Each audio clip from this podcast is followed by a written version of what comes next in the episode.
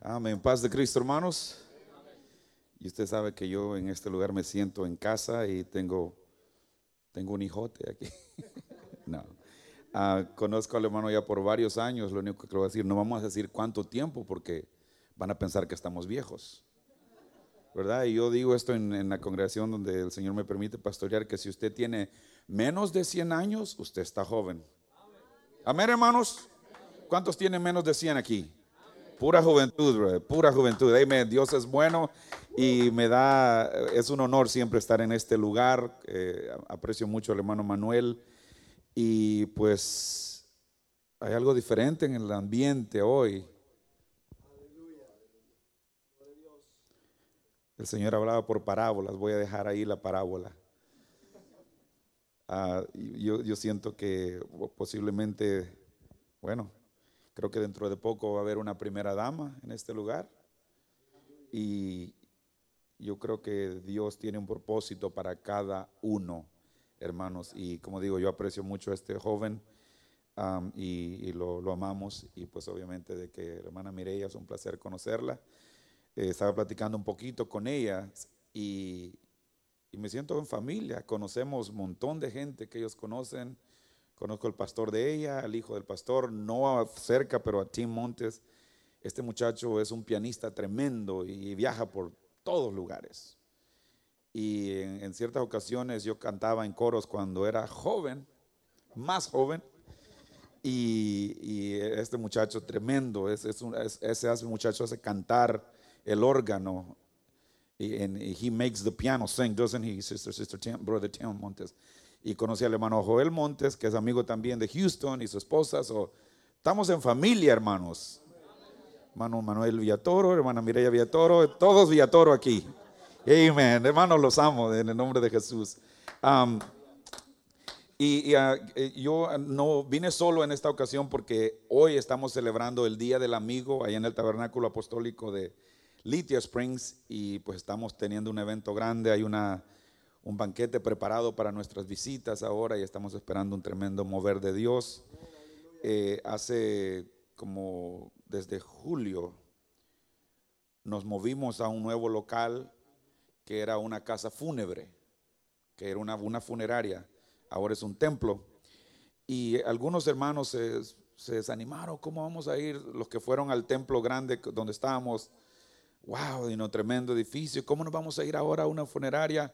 Déjeme decirle que ya bautizamos tres personas en esa funeraria y son jóvenes. So, Dios está haciendo cosas grandes. Amén. Ah, pero no lo quiero tener mucho tiempo parados, hermanos. Este, es, un honor estar con ustedes. Eh, eh, gracias, hermano, por la invitación. Y pues sí, tengo que tomar el vuelo de la una, yo creo. el 400. Me lleva derecho hasta, Atlanta. Ah, pero voy a, pedirles que abran su Biblia en San Marcos capítulo 7, versículos del 31 al 34, si me permite por un momentito.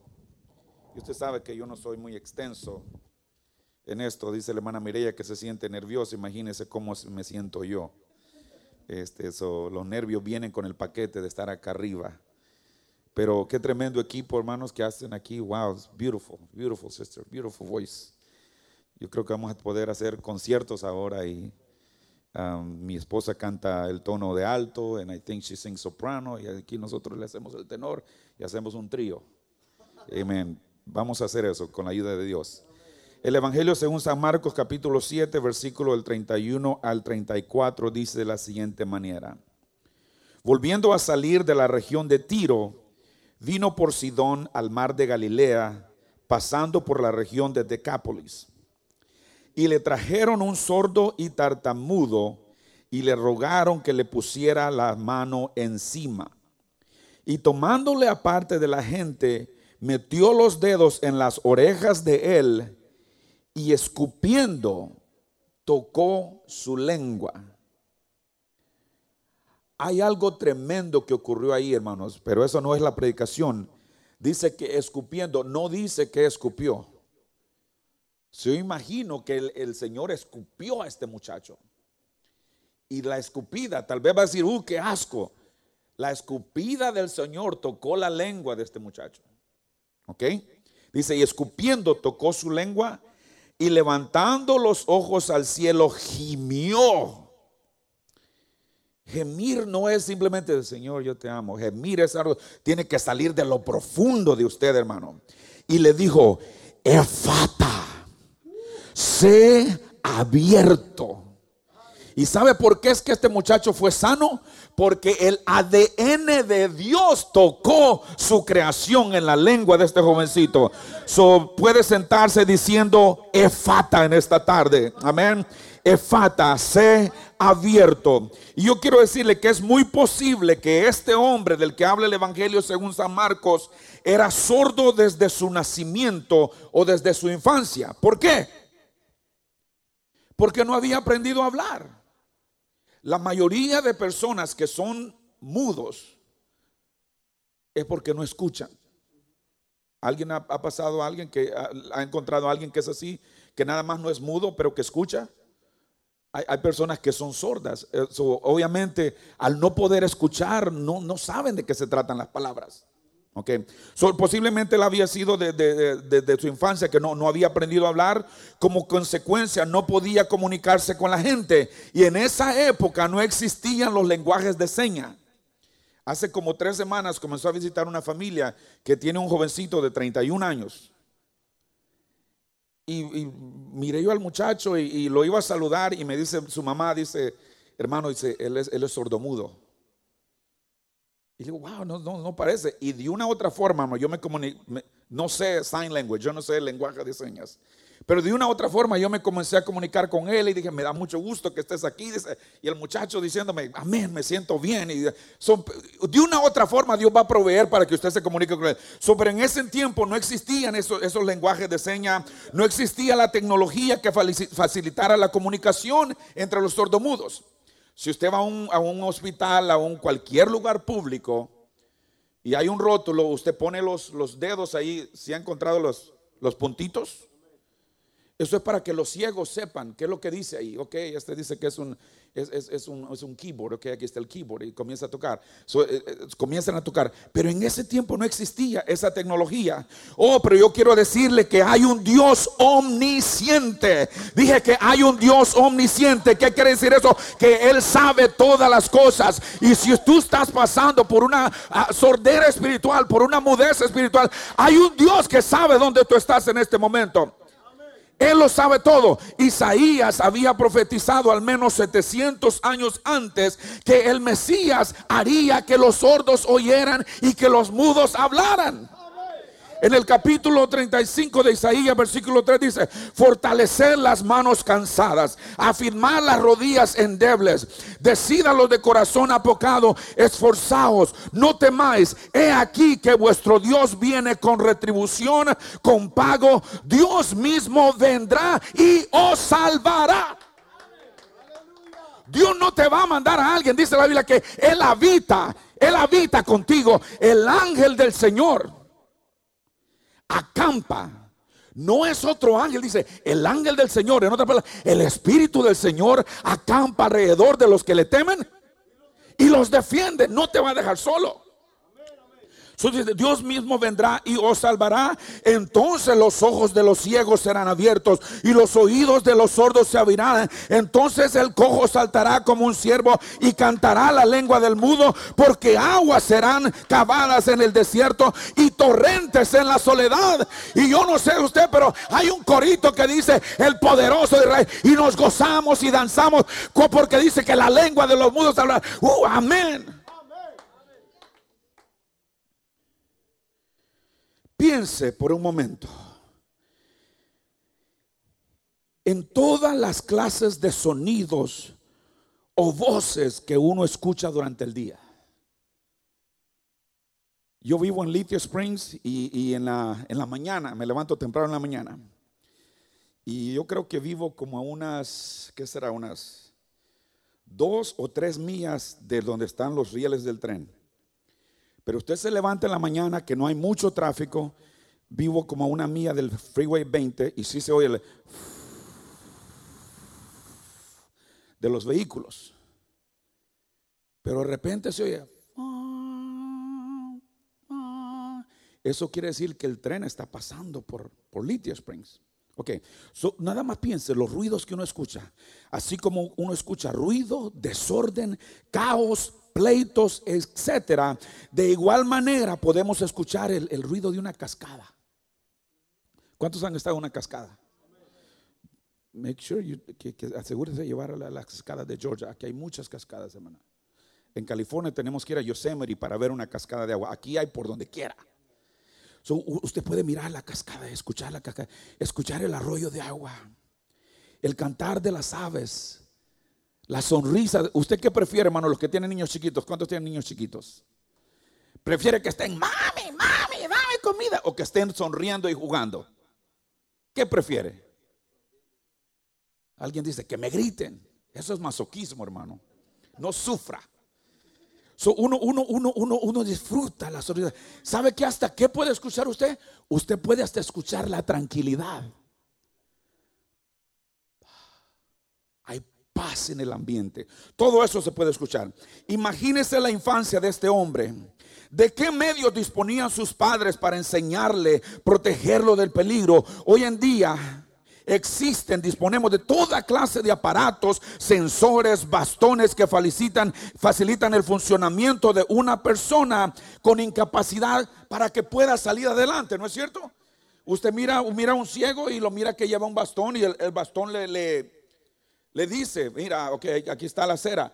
Aún hay perros inteligentes. Yo trabajo en una escuela y hay una maestra que lleva su perro con ella y ahí va el perro. No me pregunte quién es el maestro, yo no sé. Espero que es la maestra. Pero lleva un perro. Eh, ahora disponemos de todo eso. Hay, estos bastones, hay aparatos que se ponen en el oído, pero en aquellos tiempos no existía nada.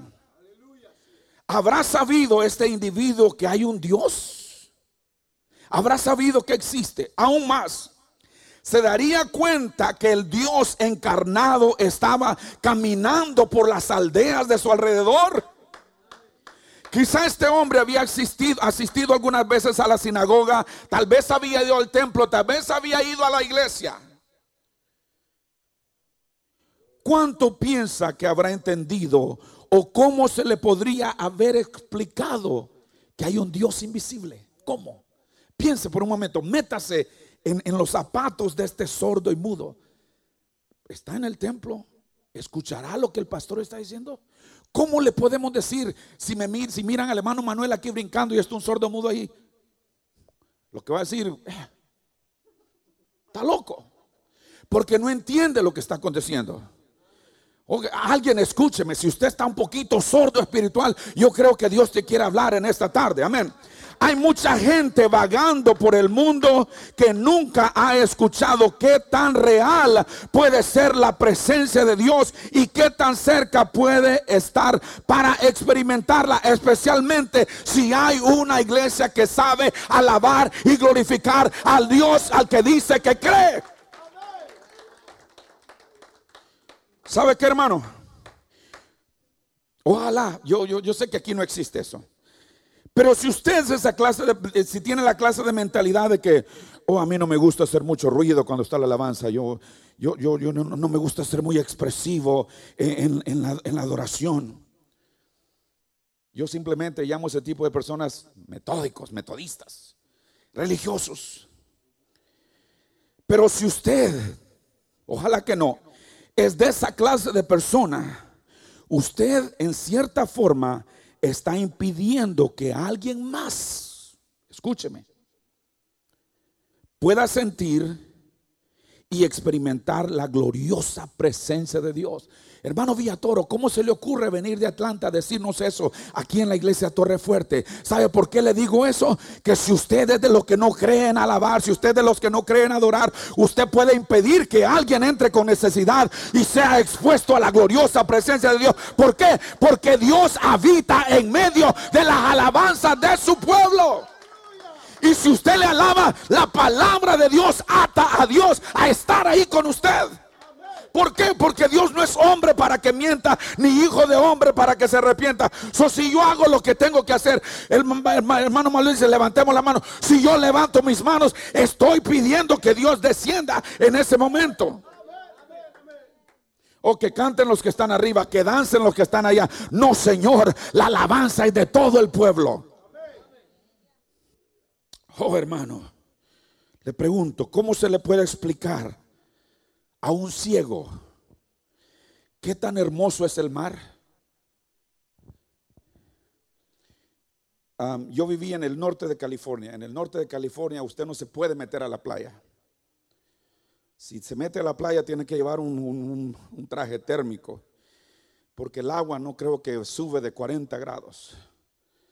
Aún así nos atrevíamos a meternos en los lagos y teníamos que aclimatarnos. Uno va metiéndose al agua y se mete y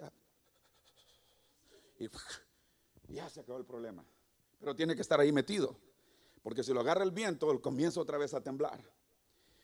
Pero aquí tenemos Panama City, tenemos, eh, estoy promoviendo Georgia, yo. Es free advertising here. Yo, estoy, yo creo que tengo que cobrarle al Estado. Ah, usted va a Panama y a veces el sol está demasiado caliente y se quema. Eh, pero, ¿cómo le podría explicar a un ciego qué tan hermoso es el mar? ¿Cómo se le podría explicar a un ciego qué tan linda es la noche llena de estrellas? ¿Cómo se le puede explicar a un ciego que el campo está lleno de flores? Mira las flores. ¿Cómo se le puede explicar la belleza? Dice el dicho que la belleza está en el ojo del que ve. Ahora, ¿cómo le explicaremos a un sordo mudo que tan poderoso es alabar a Dios si no sabe cómo expresarse? ¿Cómo le puede explicar? ¿Cómo le puede explicar qué tan gloriosas son las alabanzas de júbilo si él no lo puede escuchar? ¿Me está siguiendo, hermano? Se ha dado cuenta que no importa qué tanto ruido o conmoción exista en un lugar, un hijo siempre reconoce la voz de su padre o de su madre llamándole. Al igual que sus padres, si su hijo comienza a llorar o a gritar, papi, mami, aunque no lo estén mirando, se van a dar cuenta que su hijo simplemente por escuchar su voz. Así es el Señor con nosotros. Y yo ya voy a terminar. Esos clamores que solo parece que llegan ni al techo, hermano, de su habitación. Esas lágrimas que has derramado en lo íntimo de tu recámara o de tu casa.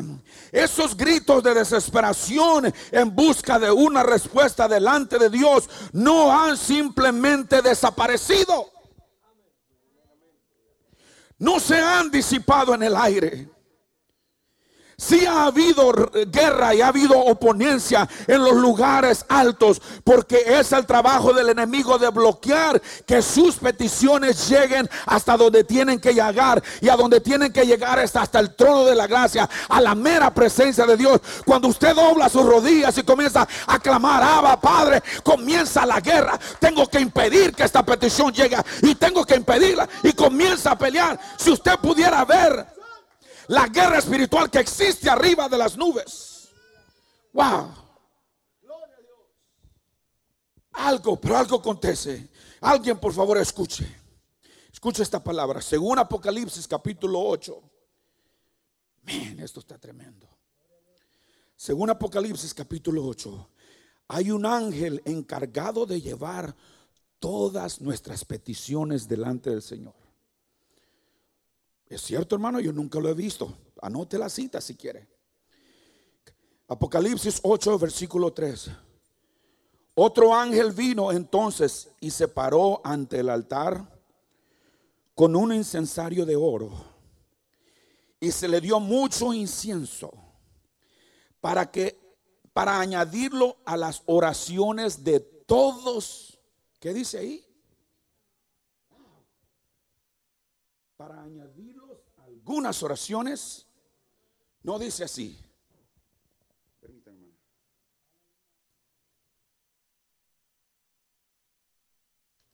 Dice, para añadirlo a las oraciones de todos los santos sobre el altar de oro que está delante del trono.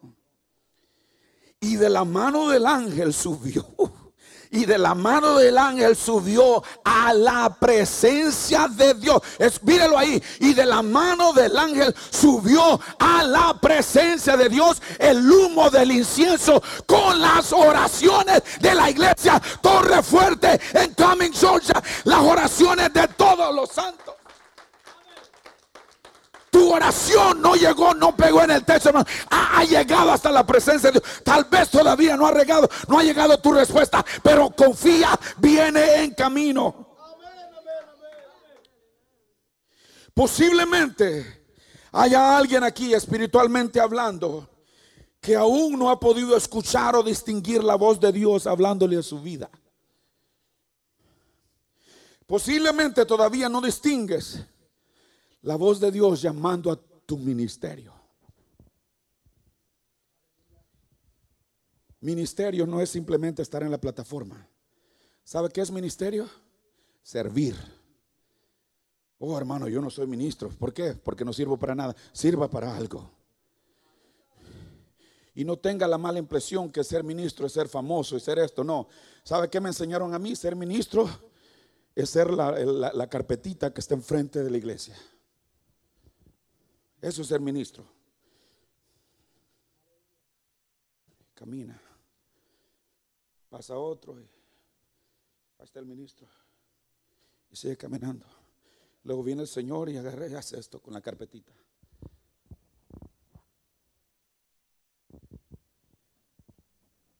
Para que otro siga pasando. Eso es ser ministro. Eso no piense que hay glamour en esto. Pero tal vez Dios le está hablando a su ministerio. Oh, yo no tengo el vocabulario para estar. Señor, que, Moisés ve y saca a mi pueblo, pero,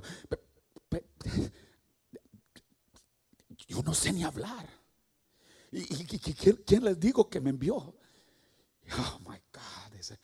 I am, yo soy el que soy. ¿Y quién, quién le digo si me pregunta el faraón quién me envió? Dice, tú no te preocupes, dile, el yo soy me ha enviado. No te preocupes, Dios te va a dar lo que tengas que hablar, amén. Pero tal vez Dios te está hablando a su ministerio. Ha habido mucho caos a su alrededor y todo lo que escucha es ruido y desorden y crítica, envidia, pleito pero hoy el Señor quiere poner sus dedos en tus oídos espirituales y te dice, Efata, sé abierto, be open, sé abierto, deja que Dios te ponga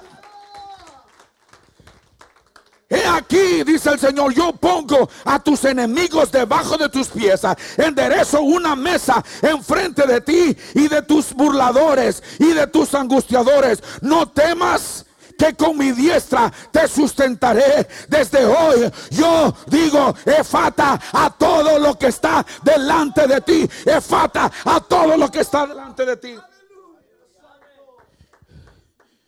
Confía en mí. Dice el Señor, toma tu cruz y sígueme. Nada te apartará de mi amor. Oh, esa alabanza dice, nunca me separaré de tu gran amor. Tú eres mi Señor y mi Salvador. ¿Cuántos son testigos de eso en esta tarde? Nada te va a apartar de mi amor, ni te va a arrebatar de mi mano. Quédate firme y mira la salvación de tu Dios en este día. Aleluya. Oh, la unción del Señor está en este lugar. Alguien tiene que escuchar.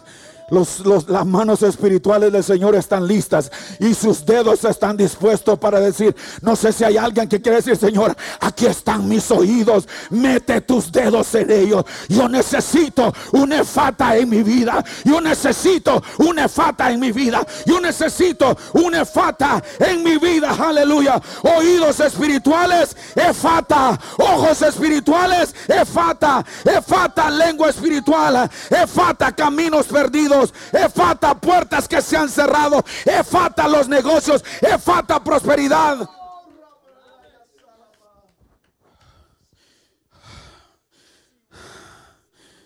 Efata a mares de calamidad. Efata, efata todo eso. Efata dones espirituales. Efata dones de profecía. Efata dones de interpretación de lengua. Efata dones de ciencia. Efata don de sanidades.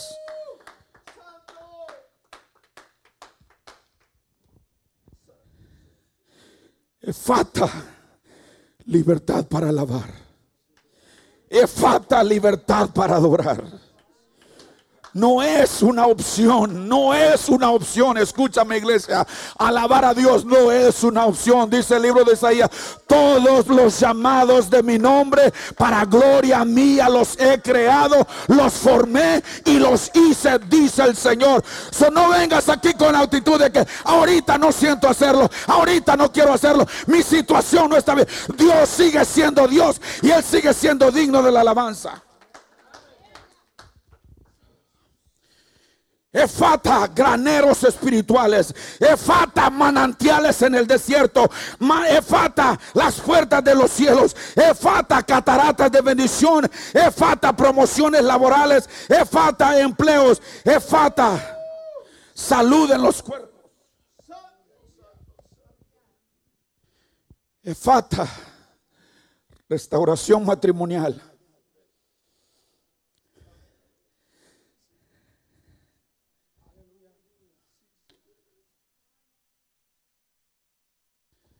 Si usted lee las, estadísticas hoy en día, se pronostica, y ahora los matrimonios se pronostica, o oh, dele cinco años, en cinco años van a estar divorciados.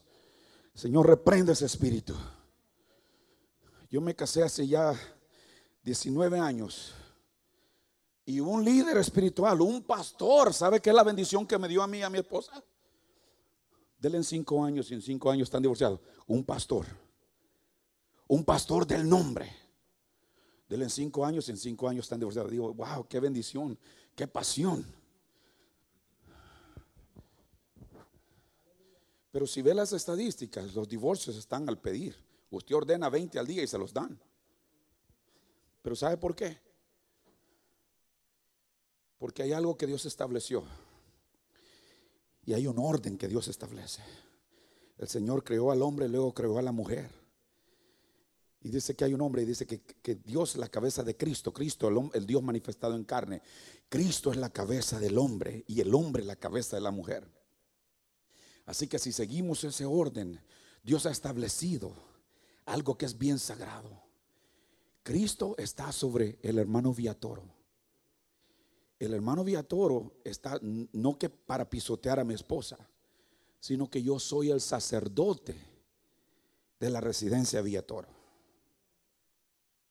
Y tristemente, habemos muchos hombres que hemos agarrado nuestro sacerdocio y lo hemos tirado por el toilet. Y ahí anda la pobre hermana acarreando con los niños, acarreando a uno que el marido. Mi amor, ya es tiempo de irnos a la iglesia. Déjame dormir otro ratito, vieja. ¿Por qué? Porque el sacerdote se ha acomodado y ha dejado. Oh, Señor, yo esto no estaba en, en esto, hermano. Disculpe. Esto no estaba ahí.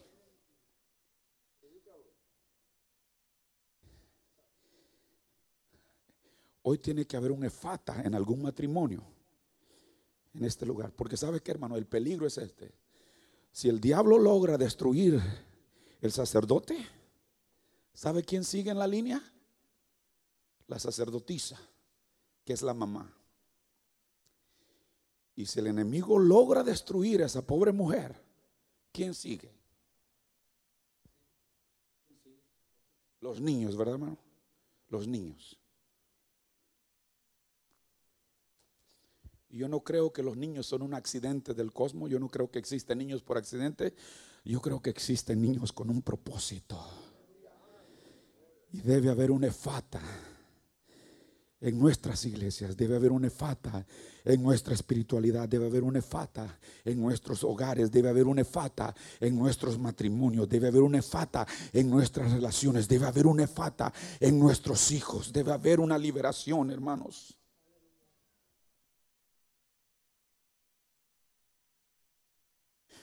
Póngase de pie conmigo, ya estoy terminando. ¿Quién quisiera en esta tarde permitirle al Señor que abra su situación financiera?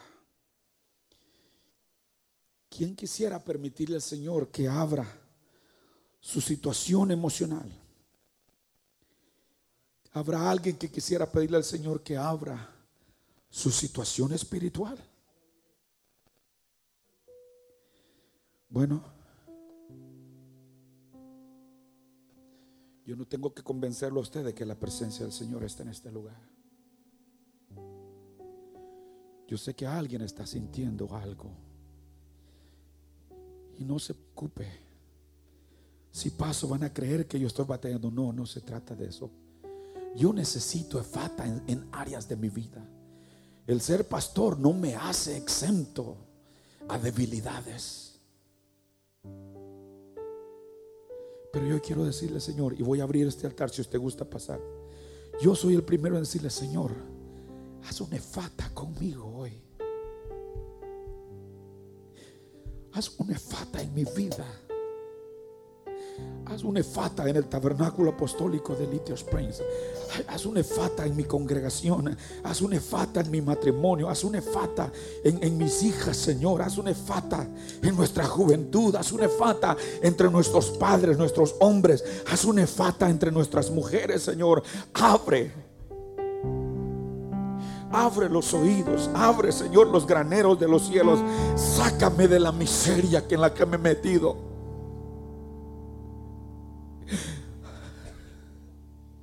Haz una efata en mi cuenta bancaria, Señor, que está bien baja. Haz una efata en mis, en mis tarifas que tengo que pagar. Haz una efata en los alimentos que a veces me faltan, Señor. Haz una efata que a veces no tengo para comprarle zapatos a los niños. Haz una efata en mi situación, Señor.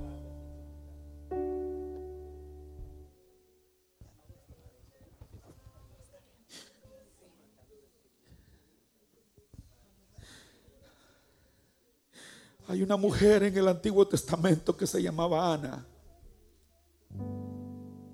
Ella no podía tener hijos. Pero sabía que hay un Dios de poder.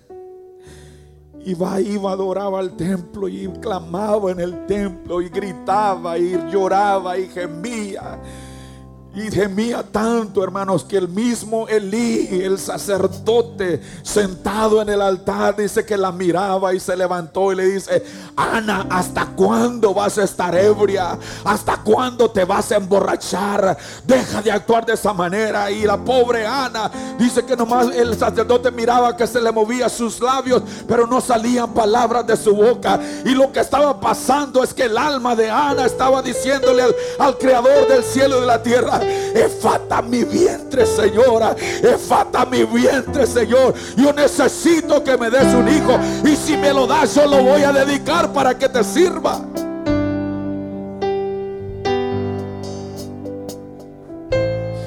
Oh, dile, Señor, efata en mi situación en esta tarde, Padre. Efata en mi situación, Señor. Efata mi ministerio, Señora. Efata en todo lo que me está pasando, Señor. Libérame. Todas esas puertas que se me han cerrado, efata hoy, Señor Jesús. Esas oportunidades que me han sido negadas, efata hoy, Señor Jesús. Mi cuerpo está agobiado por el dolor, efata, Padre. Efata. Aleluya.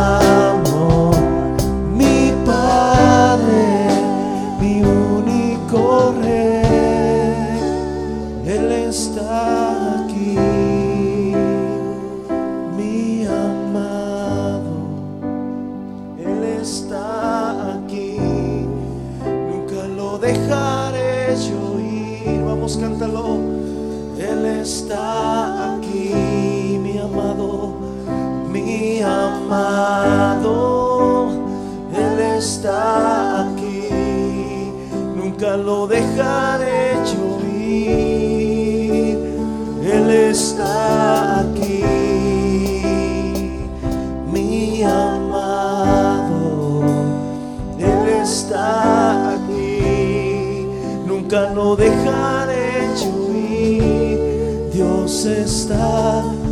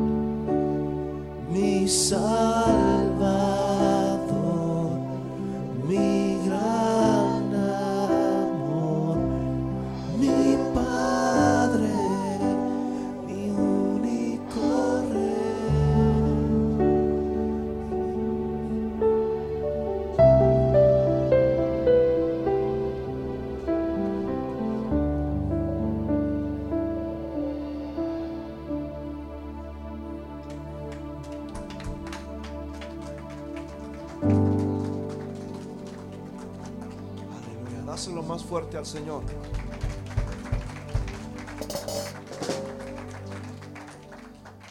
Dios ha puesto algo en mi corazón, eh, de muchas cosas que necesitamos trabajar y hemos querido hacer actividades al año donde lo hemos hecho a nivel congregación, pero yo quiero que se haga a nivel más grande, que venga más, más congregaciones y hablar sobre estos puntos de alabanza y adoración, de liderazgo, que son cosas que necesitamos restaurar mucho en la iglesia.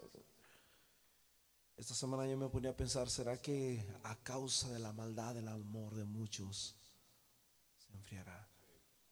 Y a veces tantas preocupaciones y tanto estrés que hay en la afuera, en las calles, nos hacen estar tan tensos dentro de la presencia de Dios, pero es un privilegio y es un arma bien grande, hermanos, cuando nosotros alabamos a Dios, cuando nosotros adoramos y bendecimos y exaltamos a Dios, amén. Y eso es algo que les explicaba la semana pasada y que quiero compartírselos posteriormente, es algo que se acabó en el cielo porque el, el que se encargaba de cantar y alabar y exaltar a Dios, se cayó. Pero dice la Biblia en el en hecho, perdón, en Apocalipsis, que una multitud de todo pueblo, lengua, lengua y nación cantaban un cántico nuevo. Nosotros tenemos ese privilegio de traer al Señor alabanza. Así que Dios no es un Dios triste, Yo antes pensaba que Dios era un Dios triste y que había que... No, no, no, Dios es un, Dios alegre. Alabarle con sonido de, de, bocina, alabarle con címbalos, con arpa, alabarle con címbalos de júbilo y todo lo que respire. Alabe al Señor. En el cielo había música, en el cielo había ruido. A Dios le gusta cuando nosotros hacemos ruido y cuando nosotros levantamos nuestras manos y exaltamos a Dios. Amén. Glorificamos su nombre. Amén. Hermanos, bienvenidos todos, los amamos en Cristo, bienvenidos todos, un abrazo. Eh, me, da, es un privilegio verlos a todos aquí. Gracias por apoyarnos, por estar aquí en este hermoso día. Amén. Y también ah, tenemos algo preparado para ustedes, aparte de esta palabra. Yo les compartía algunos. Va a haber muy buen alimento espiritual y va a haber muy buen alimento también físico. Así que nadie se vaya es todo free para todos, es un privilegio, amén, el que vamos a compartir. ¿Qué les parece si antes de pasar allá oramos por los alimentos? Amén. Levanta tus manos y dile, Señor, te damos gracias por estos alimentos, Señor, bendecimos, Señor, a mi hermano, Señor que se hizo cargo, Señor, de estos alimentos, su familia, Señor Jesús, bendecimos su trabajo, sus finanzas, bendecimos su vida espiritual, Señor, su vida económica, bendecimos su vida, Señor, eh, sentimental, Señor, en su hogar, en su familia, sus hijos. Bendecimos a aquellos que no tienen que comer también, Señor, y te damos ese privilegio, Señor, de poner, Señor Jesús, en nuestras vidas, Señor Jesús, estas preciosas personas, Señor, que son de mucha bendición, Señor, para nosotros. Gracias por cada uno de mis hermanos que están aquí, Señor, por cada visitante, por cada hermano que nos ayudó, Señor, a coordinar este servicio, a empezarlo, a orar, a acomodar, a, establecer todo el cuidado de los niños, Señor, en la limpieza, en todos sentidos, Señor. Bendícelos. También bendice a aquellos que no pudieron estar aquí, Señor para que tú pongas en su vida ese deseo, Señor, de poder, Señor Jesús, a, buscarte cada día más. En el nombre precioso de Jesús. Amén y amén. Hermanos, pasemos para allá, hacia aquel lado, y uh, siéntese, siéntese cómodo. Este, falta más, todavía no se ha terminado. Dios los bendiga.